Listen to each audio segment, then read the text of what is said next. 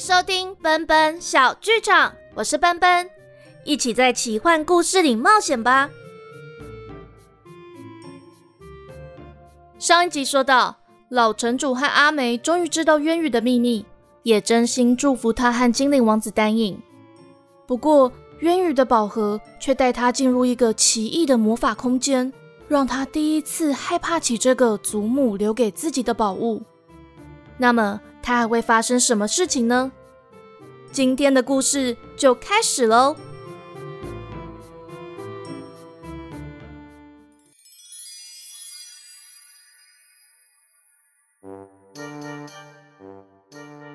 自从渊羽离开迷雾森林后，他就特别害怕黑夜的到来。原本他是不怕黑的，但在最近的夜里，只要他跟宝盒待在同一个空间。总是可以看到宝盒微微渗出银蓝色的光芒，仿佛是奇异空间里的银蓝色藤蔓在金色的盒身上对自己招招手。有一天晚上，他刚要熄灯睡觉，宝盒又泛着一圈银蓝色的光芒，光芒一闪一闪的，好像有什么在呼唤着他。他披上星星外套，小心翼翼地靠近宝盒。那圈光晕就消失了。他战战兢兢地碰了一下蘑菇雕饰，盒盖就唰的一声打开了。他在越来越刺眼的白光里想着魔法师的家，却在张开眼睛时看到青川缓慢地流动着，蓝色的月亮已经升到天空的顶端。他揉揉摔痛的腿，一抬头竟然看见丹影站在眼前。丹影，你也在这里呀？但丹影却好像没听见他的呼喊声，从空中抓了一片白色菌伞，就往高大鲜黄的蘑菇顶端飞去。丹影，你要去哪里？他慌忙爬起来，在草地上追着飞在空中的丹影，一晃神就被脚下的深绿色蘑菇丛绊了一下，摔进一排发光的小蘑菇前。没想到那些小蘑菇却纷纷熄灭了光芒，一节节缩进地底下。一片大雾还遮去渊羽的视线。丹影，你在哪里？丹影，渊羽在一片黑暗里跌跌撞撞的往前走，被大雾呛得一直咳嗽。他走着走着，好像闻到迷雾森林里潮湿的气味，隐隐约约听到湍急的水流声越来越近，前面就啪嚓一声，有人点亮了光芒。原来是魔法师举着一团火焰，蹲在迷雾森林的河水边，火光忽明忽暗的照着他的脸。魔法师，我现在在哪里？但魔法师只是闷着头喃喃自语：“我不能回去，贝克列德怕我，安伯德里不喜欢我，我不能再让佩琼斯为难。”元宇又往魔法师走近了一点。魔法师，你有没有听到？我是渊羽啊！但他每走近一步，魔法师就好像被什么力量往后移了一些。黑琼斯，如果我送你这个宝盒，你会来找我吗？魔法师说着，就站起身，慢慢走入黑暗里。魔法师，等我一下！但魔法师却没有停下脚步，让渊羽在黑暗里又跌了一跤。你们都不要走啊！不要丢下我一个人！鲁娜的声音突然从靛蓝色的天空传来：“公主殿下，醒醒啊！”让渊羽困惑的抬头看了看蓝色的月亮。蓝色的月亮里又传来鲁娜的声音：“公主殿下，你没事吧？”“我没事，我真的没事。”渊羽边叫边从梳妆台上坐直了身体，睁大了眼睛。原来刚刚都只是一场梦。鲁娜手足无措地站在渊羽身边。公主殿下，您还好吧？我刚刚在外面听到您大叫，所以就擅自进来了。没，没事。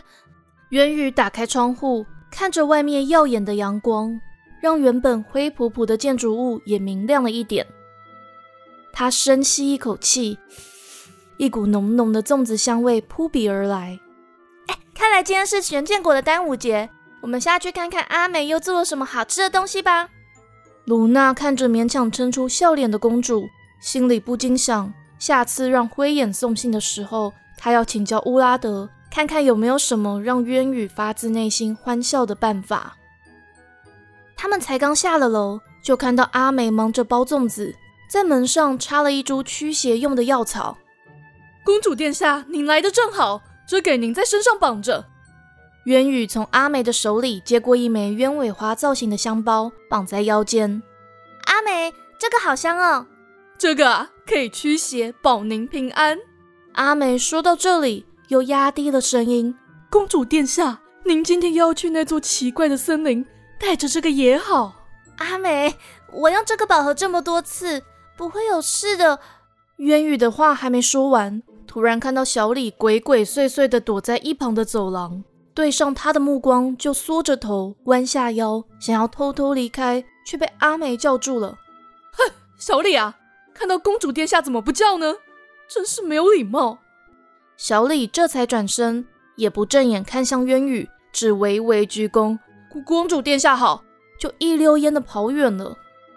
卢娜不满的摇摇头：“李特雷先生也真是的，上次的事还没跟我们公主殿下道歉。”最近又怕的跟什么似的，完全不敢跟公主殿下说话。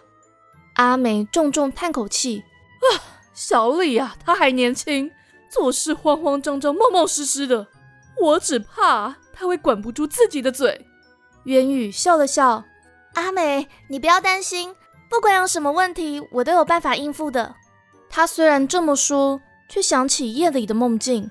只听得阿美又说：“唉。”我和城主大人啊，都很感谢您带回喜万小姐现在的画像。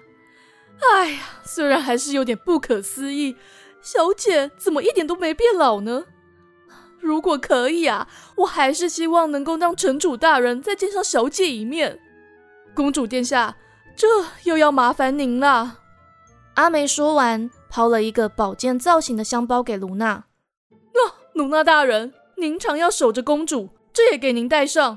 到时有什么妖魔鬼怪跑进来，您帮忙挡着也好。我得说啊，您比那位银花骑士大人要好太多了。鲁娜笑着说：“阿美小姐，多谢您了。看来乌拉德真的是您的克星啊。”阿美不服气的回话：“哦，这是什么话？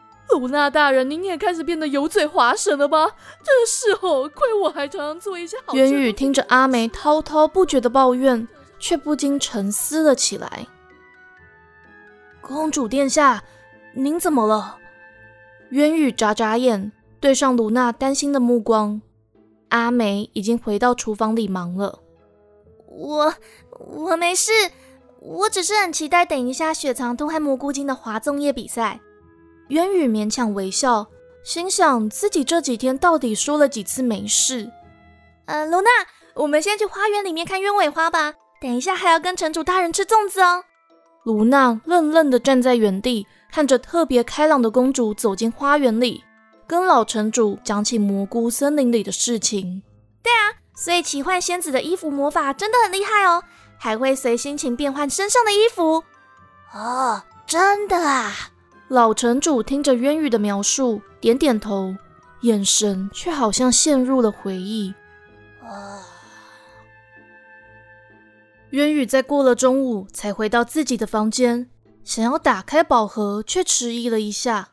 卢娜，你要记得在房间外守好哦，除了老城主和阿梅外，不要让任何人进来。公主殿下，您放心吧，我会在这里照应您的。渊羽还想说些什么，却又住了口。公主殿下，到底发生什么事了？呃，没事，那我要走了。卢娜，接下来就交给你了。卢娜看着公主消失在白光里的身影，不禁喃喃自语：“公主殿下，您真的没事吗？”而在金色瀑布的另一头，蘑菇精们在青川边跳来跳去，要帮雪藏兔队和草草队加油。丹影则着急的东张西望，一看到渊羽现身在青川旁，就紧紧抱住他。渊羽，你终于来了！比赛要开始喽！渊羽把头埋进丹影的怀里，好怕自己会再一次被奇异的力量抓住。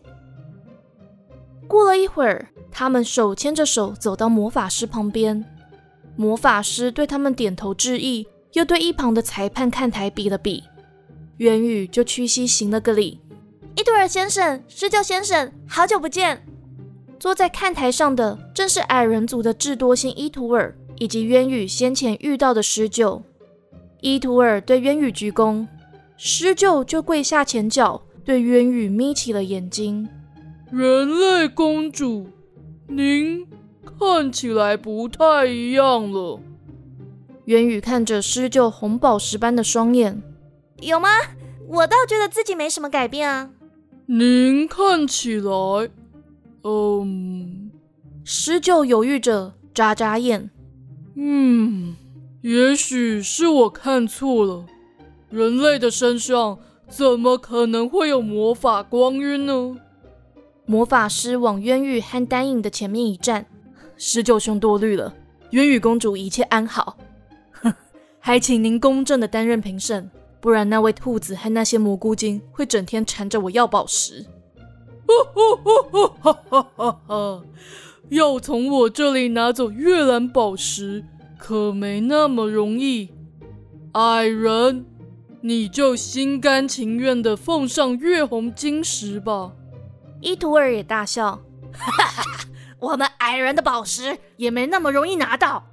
他若有所思地看了看渊羽身上的鸢尾花香包几眼。渊羽殿下，您要好好带着这个香包啊！渊羽困惑地想要问原因，比赛的会场却突然响起奇幻仙子做梦般的嗓音：“好的，那我们现在就让吵死人的蘑菇精草草还闹个不停的雪藏兔来比赛划龙舟。哦，我说错了，是划叶子比赛。”丹影笑着摇摇头，我真不懂，怎么会找奇幻仙子当主持人啊？奇幻是主办这场比赛的人，我才是主持人。我也该过去了。魔法师拉拉领口的蝴蝶结，压低高礼帽，又凑近渊羽说：“渊羽公主，您要记得伊图尔的话。”渊羽愣愣地看着魔法师远去的身影。雪藏兔的叫声把他拉回了现实。我一定要赢！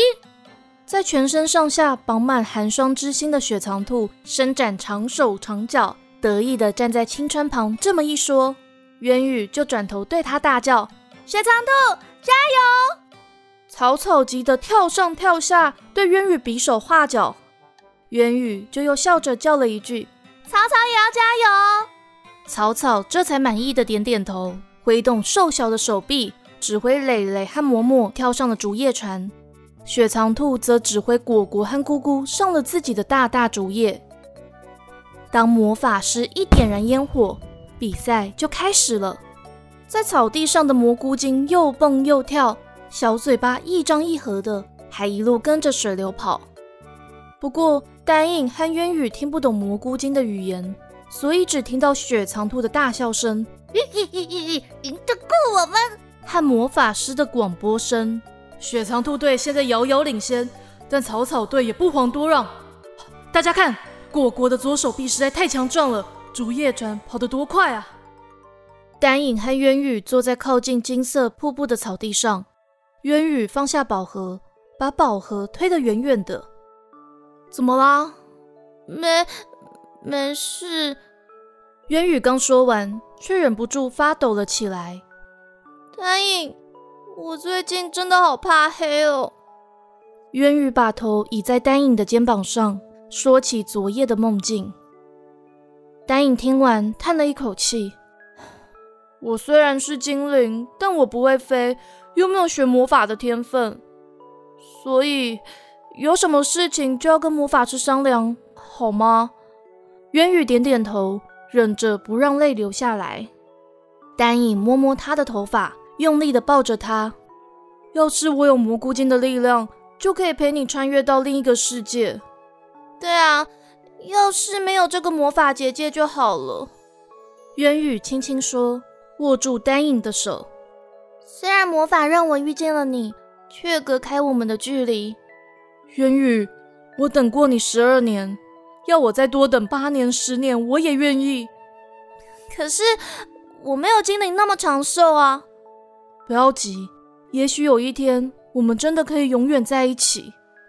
他们在哗啦啦的瀑布水声里，看着眼前热热闹闹的场景，却觉得看不清也摸不着的魔法，好像让这个夏天变冷了许多。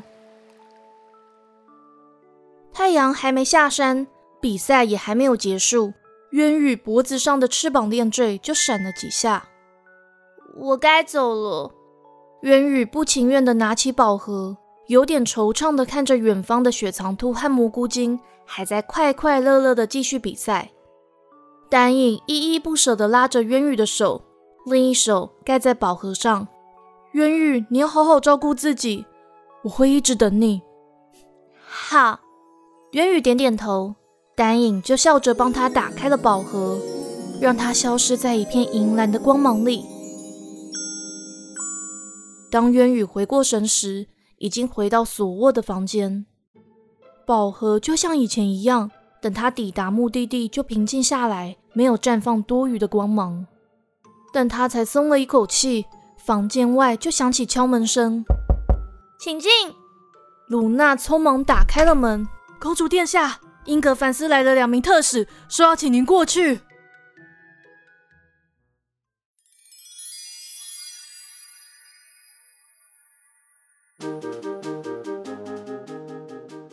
今天的故事就到这里结束喽。里面有关于蘑菇精和雪藏兔的端午节划竹叶竞赛，是由渊羽的视角写的，所以在这里还不知道比赛的结果，但跟大家预告一下。端午节的特辑会从蘑菇精的视角写这场比赛，到时候是谁输谁赢，就敬请期待啦。那想知道后续，请记得订阅奔奔小剧场。这里也回复一下，奔奔真的很希望可以恢复周更，但最近的体力和时间让我没有办法好好的奔跑，所以为了维持品质，暂时还是维持双周更哦。